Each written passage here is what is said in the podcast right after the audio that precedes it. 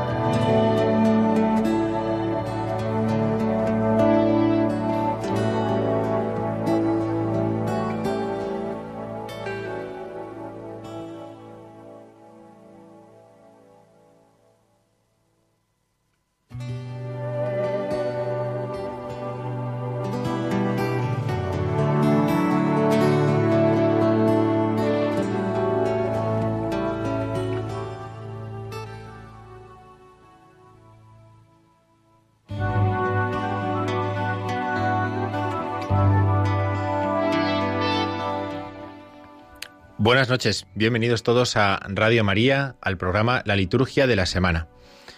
En esta semana número 32 del tiempo ordinario que estamos comenzando ya en estas primeras vísperas del domingo, del domingo 32 del tiempo ordinario, nos encontramos en esta tarde con un programa lleno de cosas. Vamos a ver cómo podemos eh, relacionar todas las cosas que nos vamos a encontrar en esta hora, que esperemos sea para todos una hora muy provechosa, una hora de, escuchar con gusto la radio, una hora de, formación, una hora de aprender, pues cosas referidas a la liturgia de la Iglesia y también pues a aquella forma de vivir la vida cristiana que emana, que nace de la celebración de la Iglesia, de la liturgia de la Iglesia.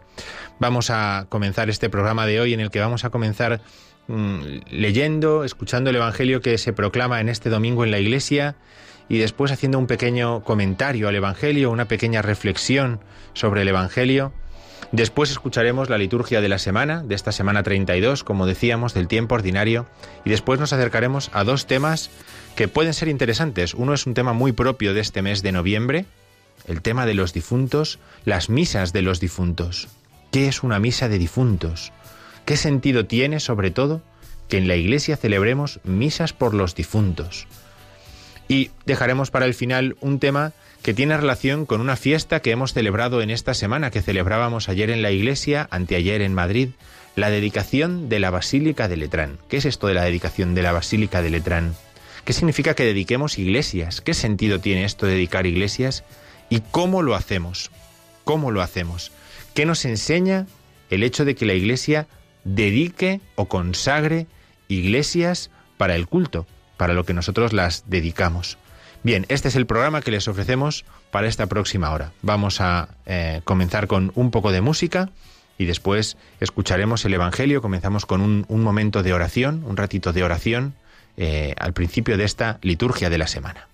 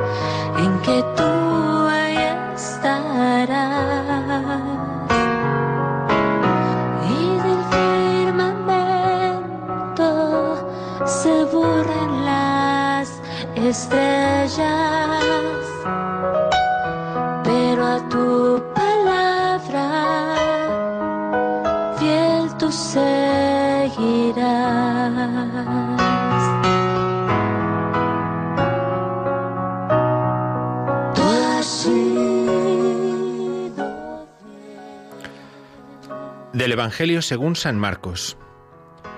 En aquel tiempo, entre lo que enseñaba Jesús a la gente, dijo, Cuidado con los escribas, les encanta pasearse con amplio ropaje y que les hagan reverencias en la plaza.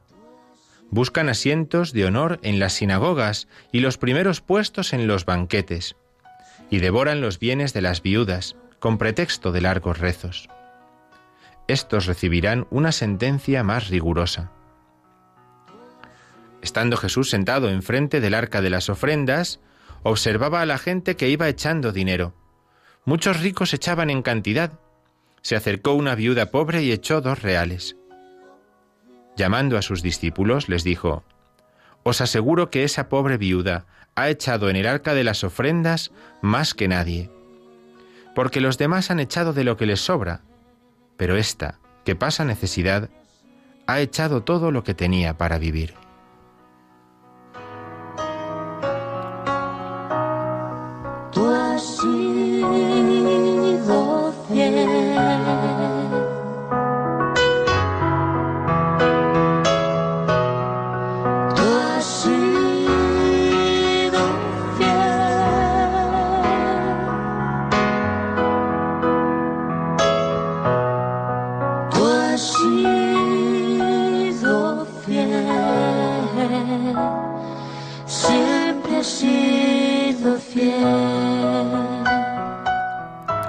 Las viudas eran uno de los colectivos sociales más desfavorecidos en los tiempos de Jesús, las viudas. Hoy una viuda puede tener una colección de cuadros de primer nivel, otra ser una prestigiosa banquera y habrá muchas de gran éxito en todos los ámbitos de la vida, con facilidades para salir adelante en cualquier circunstancia.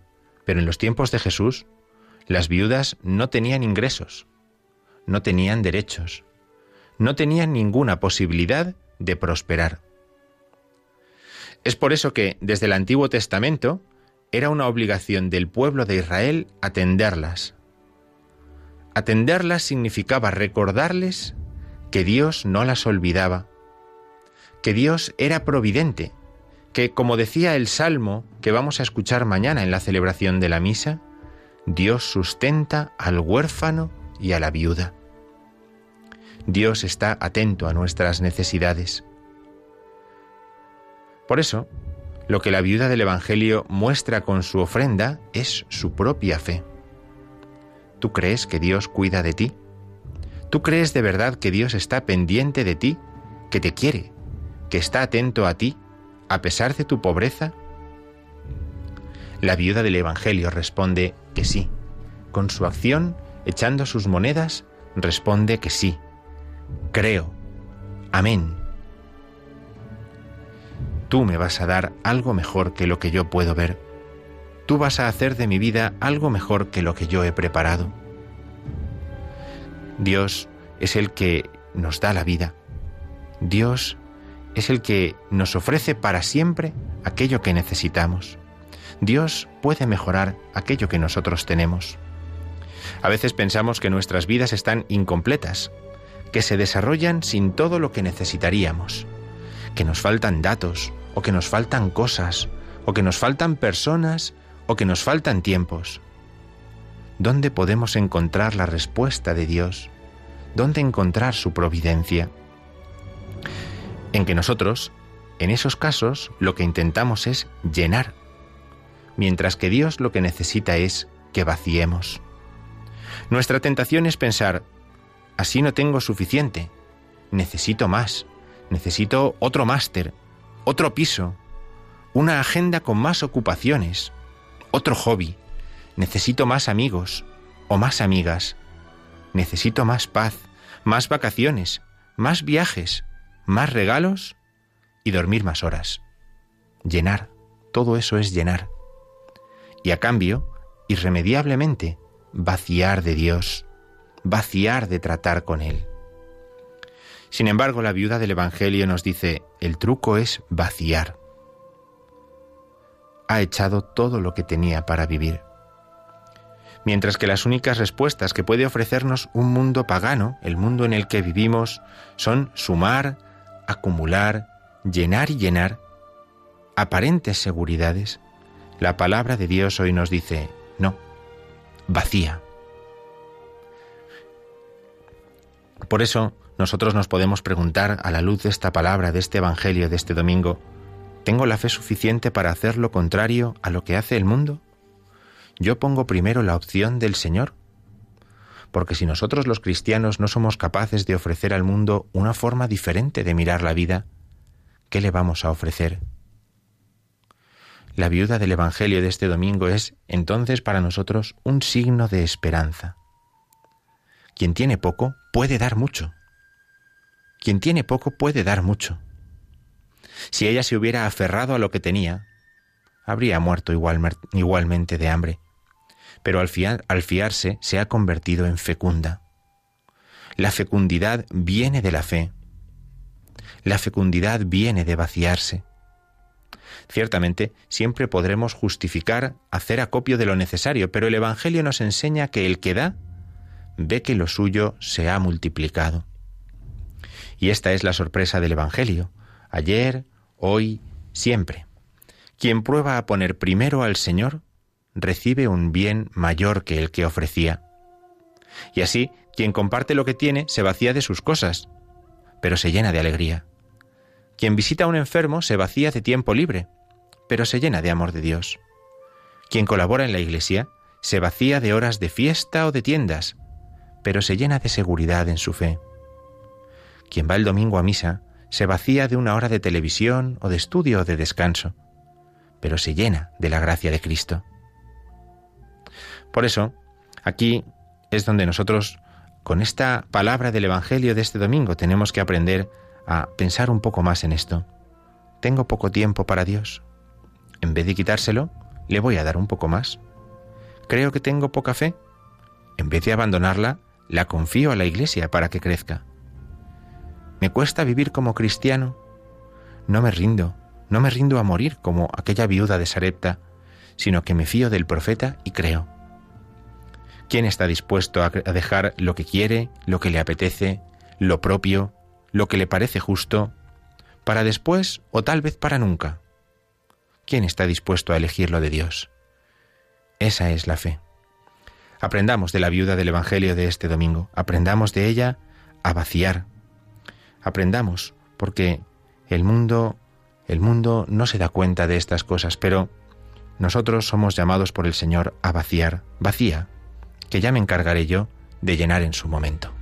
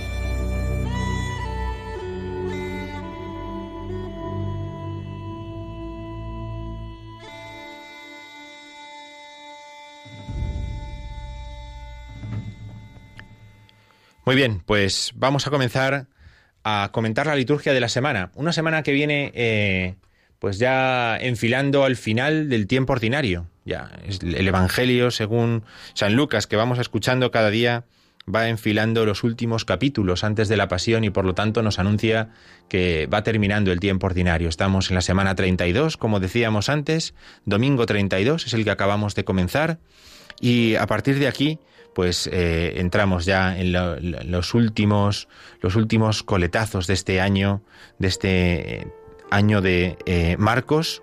Marcos es el evangelista que nos ha acompañado cada domingo y enfilamos ya el final del tiempo del tiempo verde. En este domingo 32 del tiempo ordinario la Iglesia celebra la el día de la Iglesia diocesana.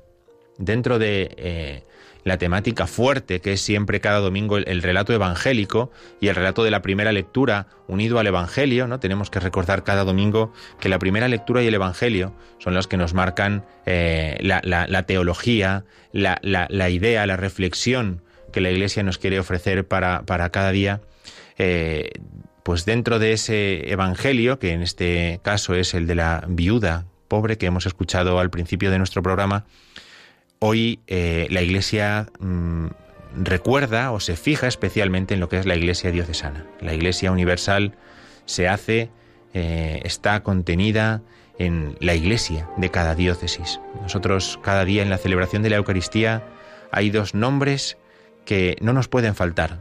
Son el nombre del Papa y el nombre del Obispo diocesano, porque nosotros experimentamos que formamos parte de la Iglesia porque estamos en comunión con el Papa y con nuestro obispo.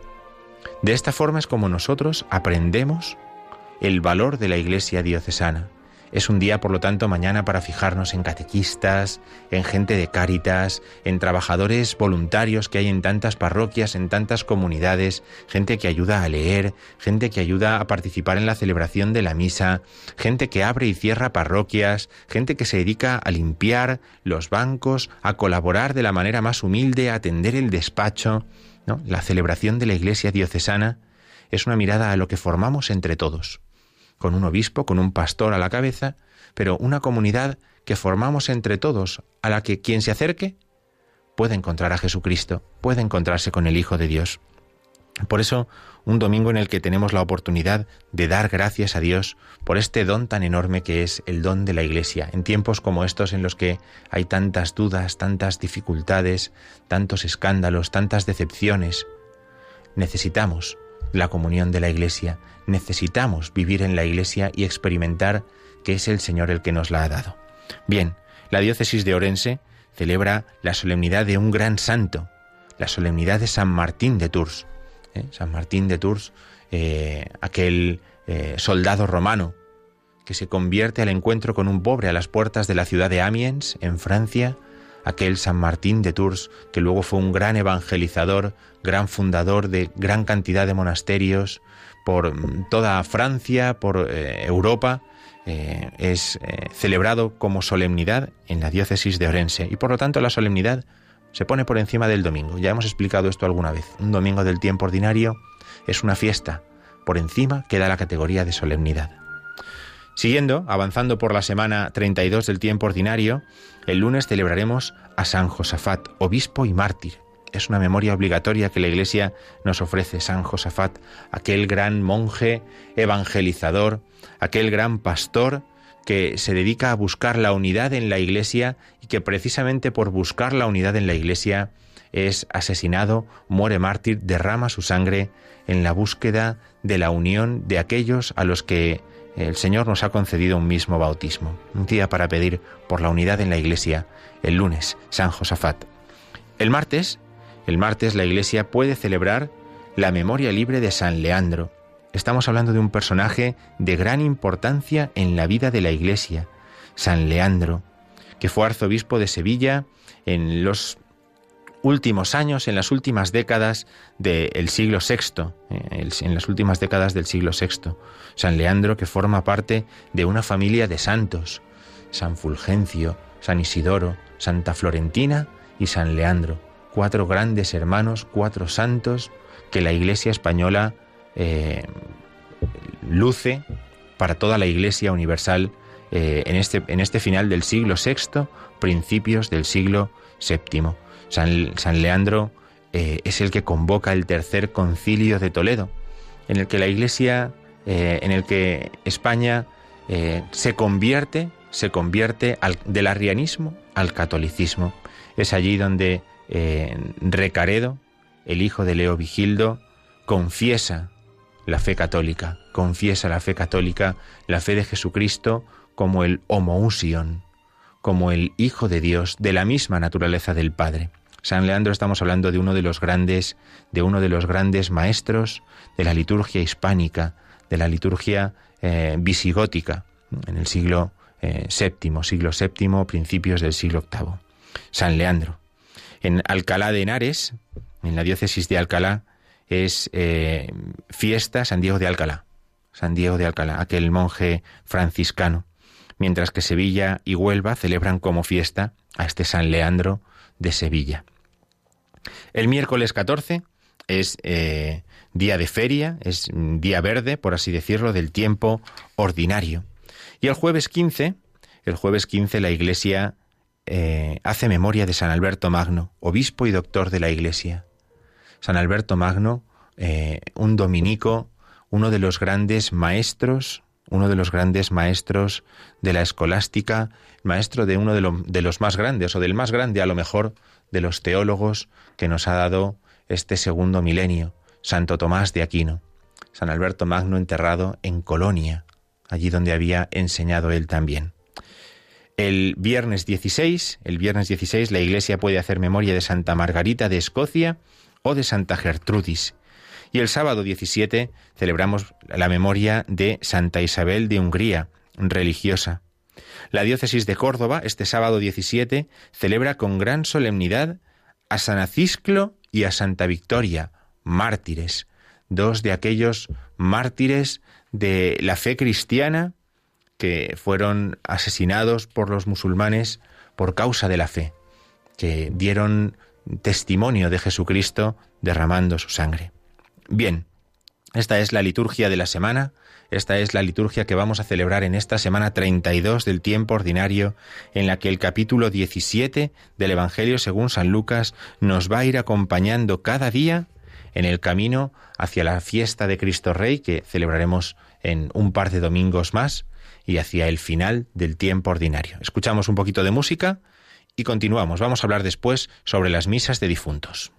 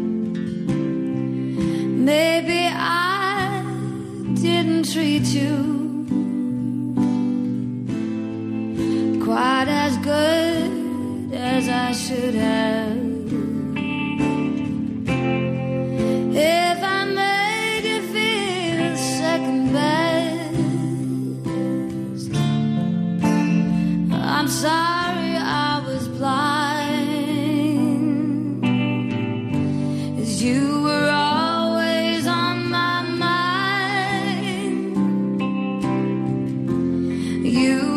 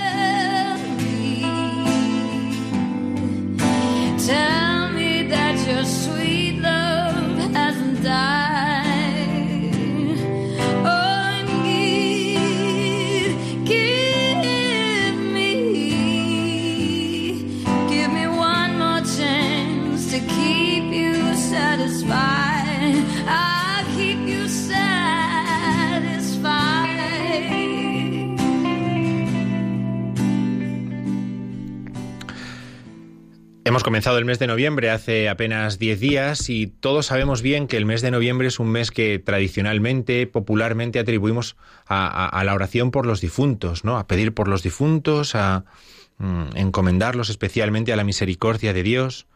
El mes de noviembre, mes de los difuntos, ¿verdad?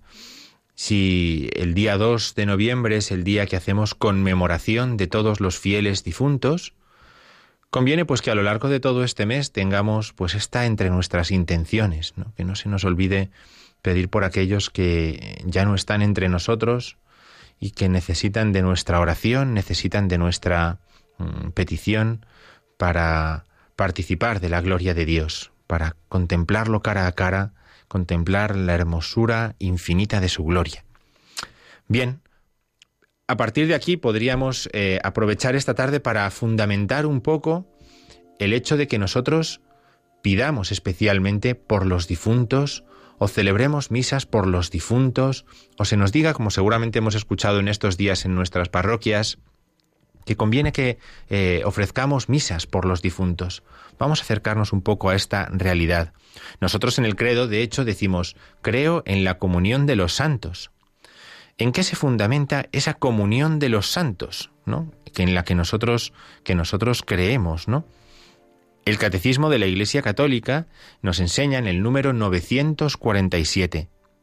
Como todos los creyentes forman un solo cuerpo, el bien de los unos se comunica a los otros. Es pues necesario creer que existe una comunión de bienes en la Iglesia. Pero el miembro más importante es Cristo, ya que Él es la cabeza. Así, el bien de Cristo es comunicado a todos los miembros y esta comunicación se hace por los sacramentos de la Iglesia. Como esta Iglesia está gobernada por un solo y mismo Espíritu, todos los bienes que ella ha recibido forman necesariamente un fondo común.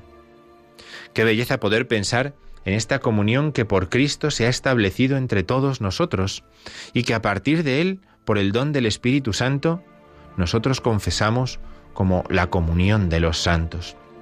La expresión comunión de los santos significa, dice el catecismo también, comunión en las cosas santas, comunión en las cosas santas y comunión entre las personas santas.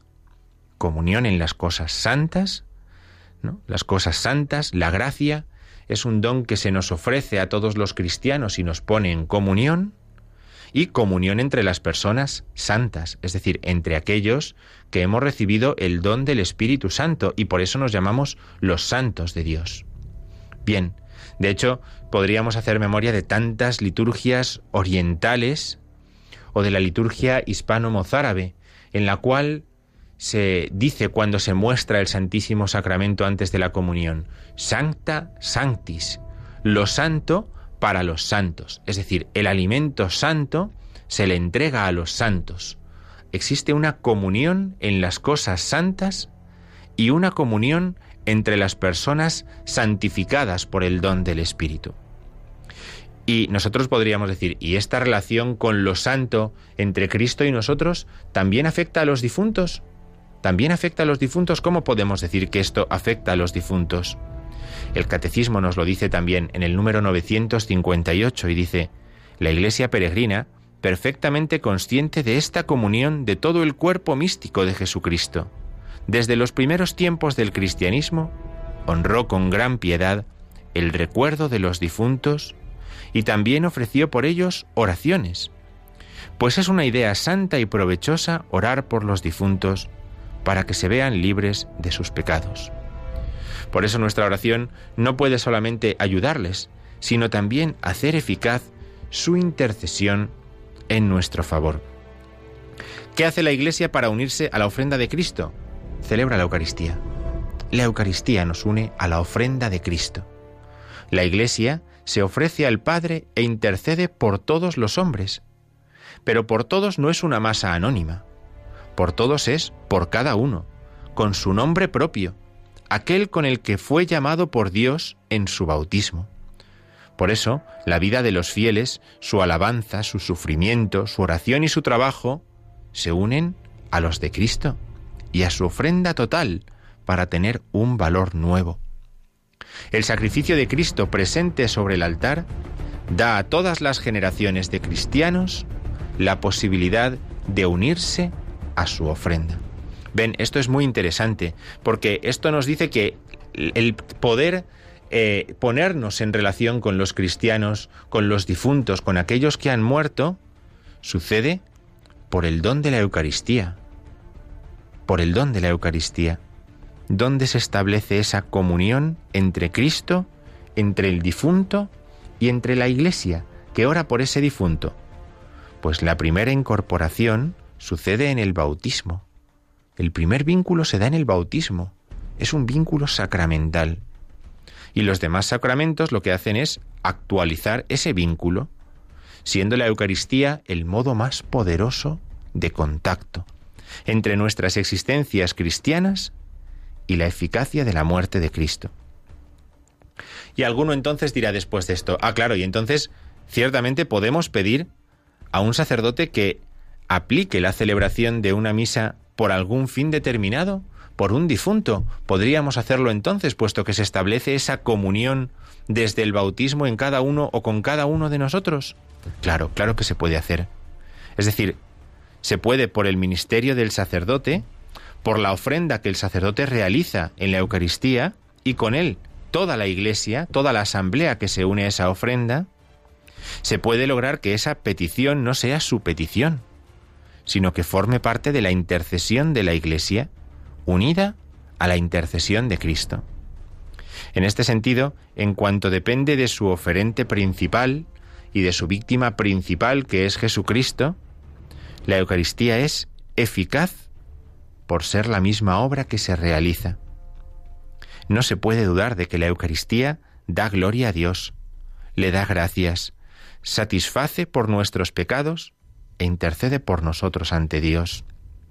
Por eso, la Iglesia dice, en el ritual de las exequias nos dice, la Iglesia ofrece por los difuntos el sacrificio eucarístico de la Pascua de Cristo, y reza y celebra sufragios por ellos, de modo que comunicándose entre sí todos los miembros de Cristo, estos impetran para los difuntos el auxilio espiritual y para los demás el consuelo de la esperanza. Es muy bonito el que podamos pensar en esto, es muy bonito que podamos fijarnos en cómo el don de la Eucaristía hace que nosotros podamos pedir por los difuntos. Se nos da también como una manera de pedir por los difuntos. Esto no es una superstición, no es una superstición. Esto lo hacemos para pedir que el Señor perdone los pecados del difunto, que lo purifique totalmente y que lo resucite para hacerlo participar de la gloria eterna al final de los tiempos. Por eso, estamos seguros de que nuestra oración es una ayuda eficaz por los difuntos y es una obra propia de la fe. Es necesario entonces que a lo largo de los siglos hemos aprendido que esos sufragios se han concretado de modos muy diversos. Oraciones, obras de caridad, indulgencias, ofrecimientos de la misa, a partir aproximadamente del siglo VIII, a partir del siglo VIII, se extiende la costumbre de que los fieles contribuyan con una donación, ya sea en especies o en dinero, para que el sacerdote se obligue a ofrecer la misa a intención del donante. A intención del donante es por esta intención, por esta intención de los difuntos. Por eso, no es una costumbre solamente para el día 2 de noviembre, o para el 1 y el 2 de noviembre, o tampoco ni siquiera para todo el mes de noviembre, sino para toda la vida cristiana. El 1 y el 2 ciertamente le dan un color, como decíamos al principio, a todo el mes. Pero, como todo lo que pertenece a la vida de la Iglesia, se puede hacer en todo tiempo, aprovechando las fechas importantes en la vida de los difuntos, el día que nacieron, el día de su cumpleaños, el día de su bautismo, el día en que se casaron o el día de su primera comunión. Día en fechas importantes se puede pedir en la misa por los difuntos especialmente. De modo práctico, uno va al despacho de su parroquia, de la iglesia en la que uno eh, vive la fe, y le pide al párroco, le pide al párroco que en el horario oportuno pueda ofrecer una determinada misa por esta intención y se da a cambio un pequeño estipendio. Dar una limosna para que se aplique la misa por una intención es un signo de la oblación personal del fiel. Es un signo de la oblación personal del fiel. No le pago por un trabajo, no le pago al sacerdote por un trabajo, sino que es un signo de mi entrega personal, de que yo también como miembro del cuerpo de Cristo me uno a esa oración. Una especie de sacrificio que uno mismo une al sacrificio de Cristo, que es la Eucaristía que se va a celebrar y así además contribuimos a la comunicación cristiana de bienes. Con el estipendio los fieles contribuyen a facilitar la celebración de la Eucaristía, a los gastos que también una misa suponen, a ayudar a sostener a los ministros, a las distintas actividades de la Iglesia. Por eso, sí que tenemos que aprender una cosa muy clara. Significa el hecho de que yo contribuya con un estipendio que yo pueda decir que he encargado en el despacho mi misa, ¿puedo decir que esta es mi misa? De ninguna de las maneras. La misa, lo que nosotros llamamos misa, es la renovación sacramental del misterio pascual de Cristo, repitiendo el mismo gesto que Él nos mandó en la última cena. Por lo tanto, la misa es un don del Padre, una acción de Cristo y de la Iglesia, en la cooperación con el Espíritu Santo. Quien paga un estipendio para que se pida por un difunto en una misa o por cualquier otra intención no puede pagar la misa. La misa no se paga porque su precio ha sido la sangre de Cristo. Así dice el apóstol San Pedro, recordad que no fuisteis comprados a precio de oro o plata, sino de la sangre de Jesucristo, que fue ofrecido como un cordero sin mancha. Ese dinero se entrega como un donativo no nos hace apropiarnos de la celebración del misterio pascual de Cristo. Ese misterio, no cuesta ocho euros, cuesta la sangre de Cristo. Nosotros nos lo que hacemos es unirnos con nuestra intención a la de Cristo y a la de su Iglesia. Aprovechemos no solamente estos días de noviembre, todo el mes de noviembre, sino aprovechemos para a lo largo del año ofrecer misas por los difuntos, algo que no es algo supersticioso o caprichoso, sino que significa una fe profunda, la fe en la comunión de los santos, la fe en la comunión de toda la Iglesia. Bien, vamos a continuar con un poquito de música. Vamos a escuchar eh, uno de los cantos más propios de la liturgia de difuntos, eh, en su versión gregoriana In Paradisum.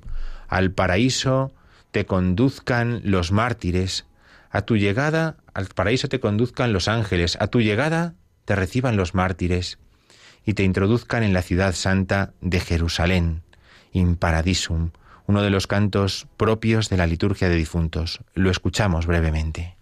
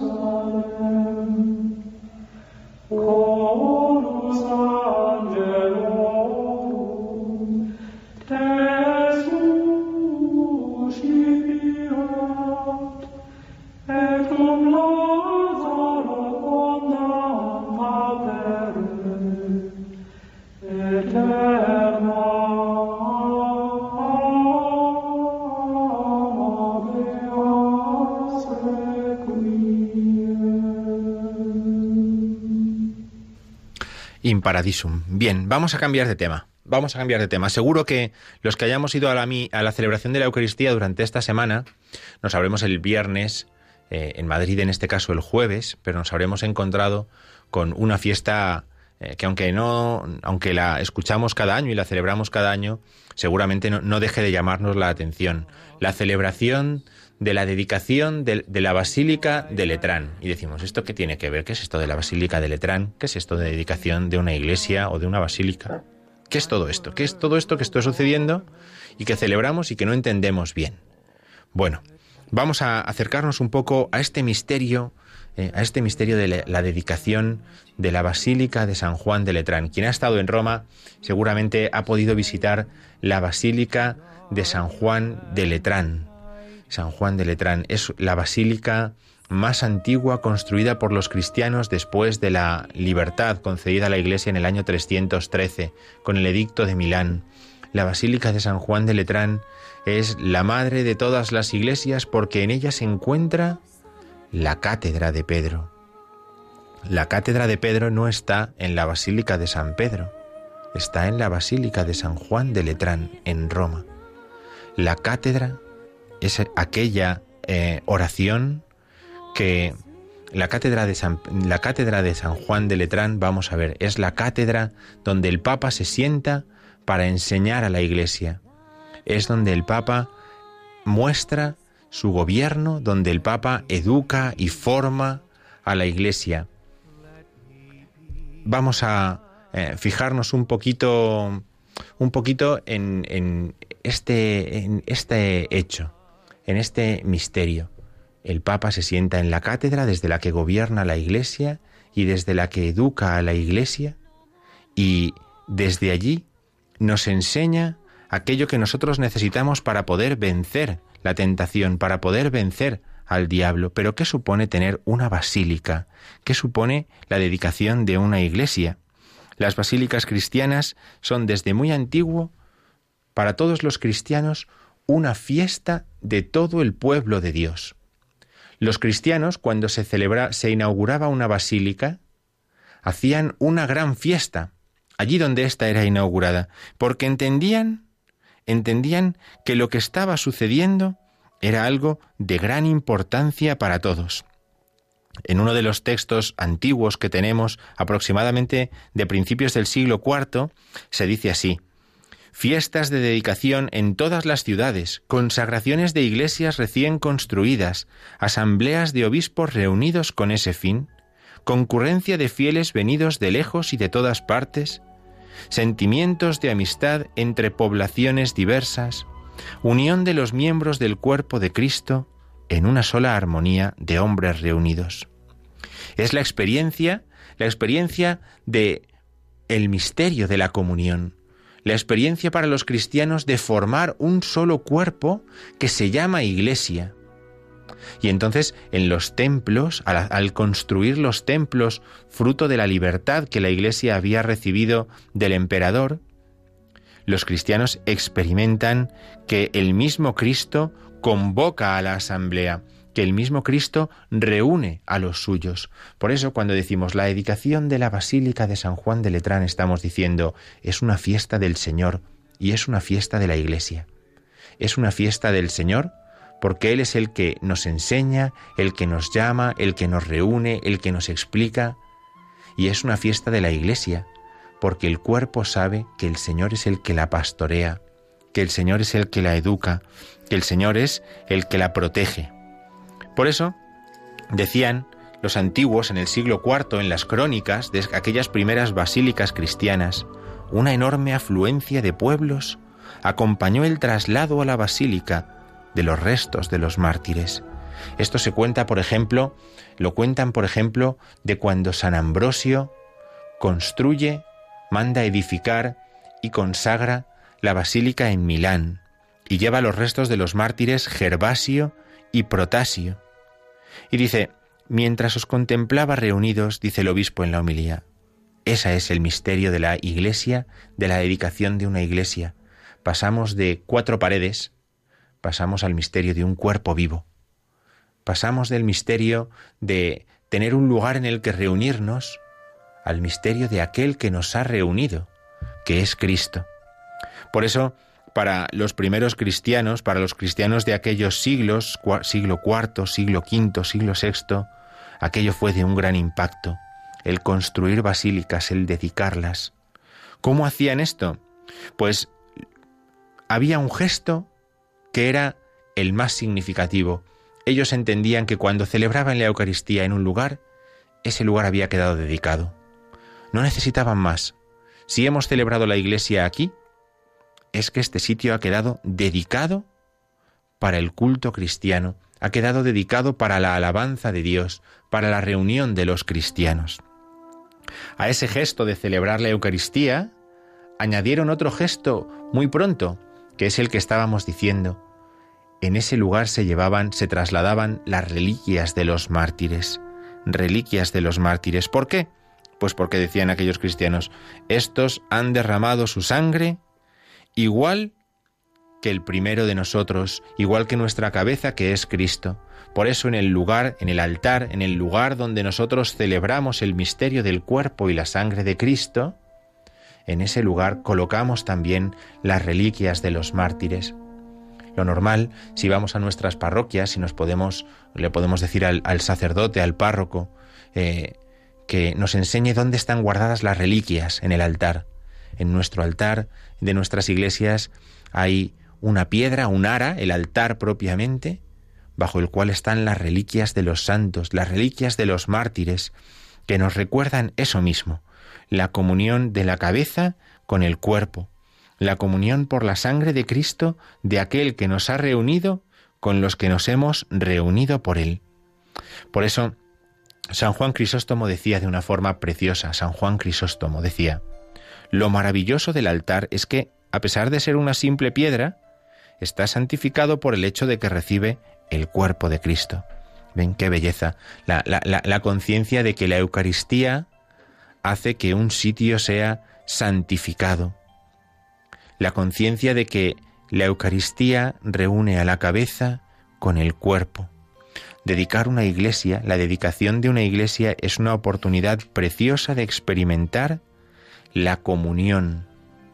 La comunión es una forma preciosa de experimentar que los cristianos han sido llamados por el Señor a darle alabanza. En el caso de la Basílica de San Juan de Letrán, con algo muy característico que es la Cátedra de Pedro, el lugar desde el que el Papa enseña a los cristianos. Pero en nuestras parroquias, en nuestras parroquias, la dedicación de una iglesia es algo, un gran evento. Es un evento que preside el mismo obispo, por la importancia que tiene para la diócesis, para la iglesia, tener una iglesia, un templo más, tener un templo más. Por eso, el signo por excelencia cuando se dedica a una iglesia es celebrar la Eucaristía en ella. Y el signo segundo unido a ese es la colocación de las reliquias de los mártires. En esta celebración encontramos otra, otra serie de gestos, de signos, que nos ayudan también a experimentar la belleza de lo que sucede en un templo. Vamos a ver el agua, vamos a ver el óleo, el crisma, el incienso, que nos va a recordar que lo que sucede con el templo es lo que sucede con cada uno de nosotros, que somos el templo vivo de Cristo. Nosotros que somos templo del Espíritu Santo, hemos sido bautizados con agua hemos sido crismados en nuestra confirmación. Nosotros hemos recibido el agua cada vez que recordamos que hacemos memoria de nuestro bautismo. Hemos recibido la Eucaristía del altar. Por eso, ¿cómo se dedica una iglesia? Asperjándola con agua.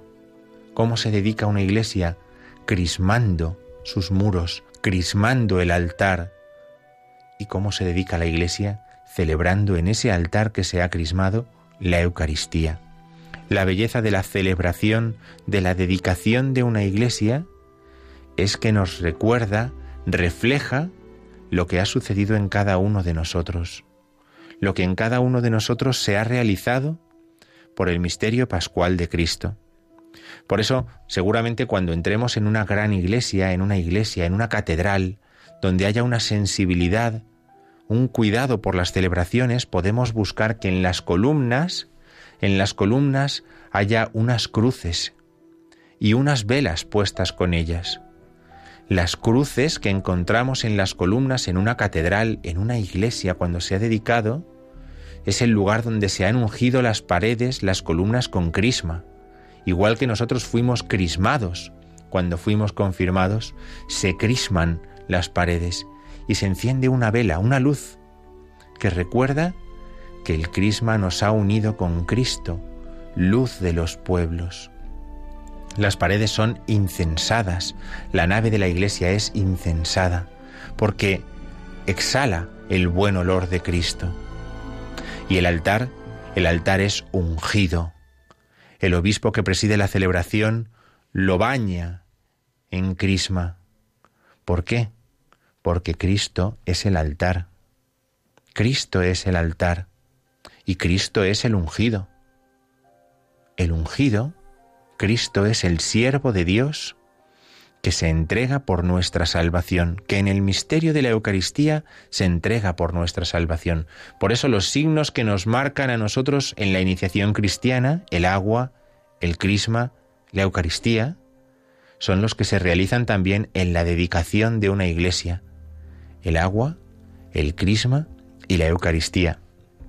Los encontraremos además seguramente con ese traslado de las reliquias, ¿no? Con las puertas cerradas al principio a las que el obispo llama, ¿eh? para que se le abran, para que se le abran. Y una vez abierta, le entregue al párroco los, lo necesario para que en ella se pueda celebrar la Eucaristía, los papeles, ¿no? los, los documentos que certifican lo que en esa iglesia se ha hecho. Y al final de esa celebración de la Eucaristía se inaugura el sagrario del templo también, para recordar la presencia de Cristo permanente con nosotros en el alimento de la Eucaristía. Seguramente es una de las celebraciones más ricas en contenido que nosotros podamos participar en nuestros días. Cuando vayan a dedicar una iglesia en su parroquia, no dejen de pedirle a su párroco una catequesis de preparación para que puedan entender bien todo lo que en ella se va a celebrar. Cuando vayan a, eh, cuando se enteren de que en la parroquia de al lado que acaban de construir va a ir el obispo a dedicarla, no se pierdan esa celebración. Seguramente una de las celebraciones más impactantes que hemos podido ver en televisión en estos últimos años fue la dedicación de la Basílica de la Sagrada Familia de Barcelona por el Papa Benedicto XVI una celebración preciosa en la cual se vieron todos estos signos que yo les estoy contando.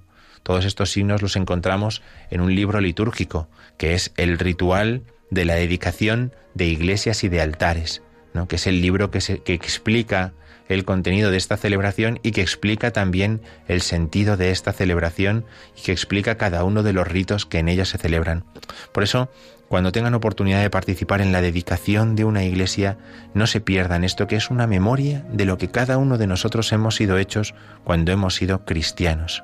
Bien, vamos a hacer una pequeña parada, escuchamos un poquito de música y nos despedimos después de esta catequesis sobre la dedicación de la Basílica de San Juan de Letrán y la dedicación de una iglesia.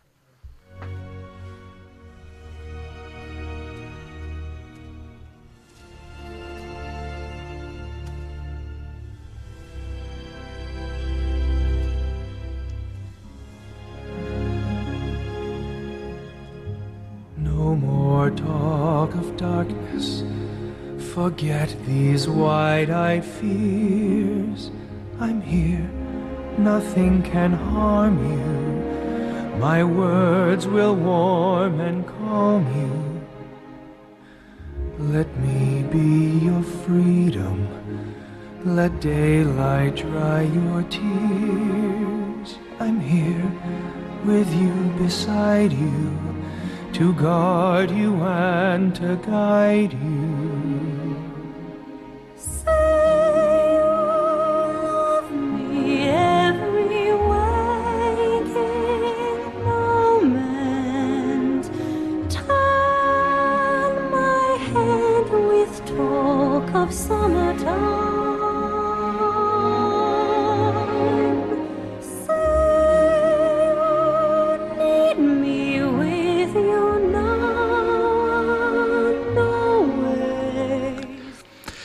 Pues hasta aquí ha llegado la liturgia de la semana, en este sábado 10 de noviembre del año 2018, en este principio de la semana 32 del tiempo ordinario. Hasta aquí ha llegado nuestro programa de hoy, en el que hemos podido reflexionar con el Evangelio de este domingo, hemos podido escuchar eh, pues qué es lo que vamos a celebrar durante estos próximos días, hemos podido meditar un poco sobre lo que son las misas de los difuntos y al final sobre la dedicación de una iglesia la belleza que tiene la liturgia de la Iglesia eh, supera todo lo que nosotros podríamos imaginar. Vamos a tener una buena semana, pedir al Señor que nos conceda tener una buena semana, que vivamos santamente estos próximos días y que nos llenemos de la gracia que el Señor nos concede en la celebración de los misterios de nuestra salvación. Buenas noches.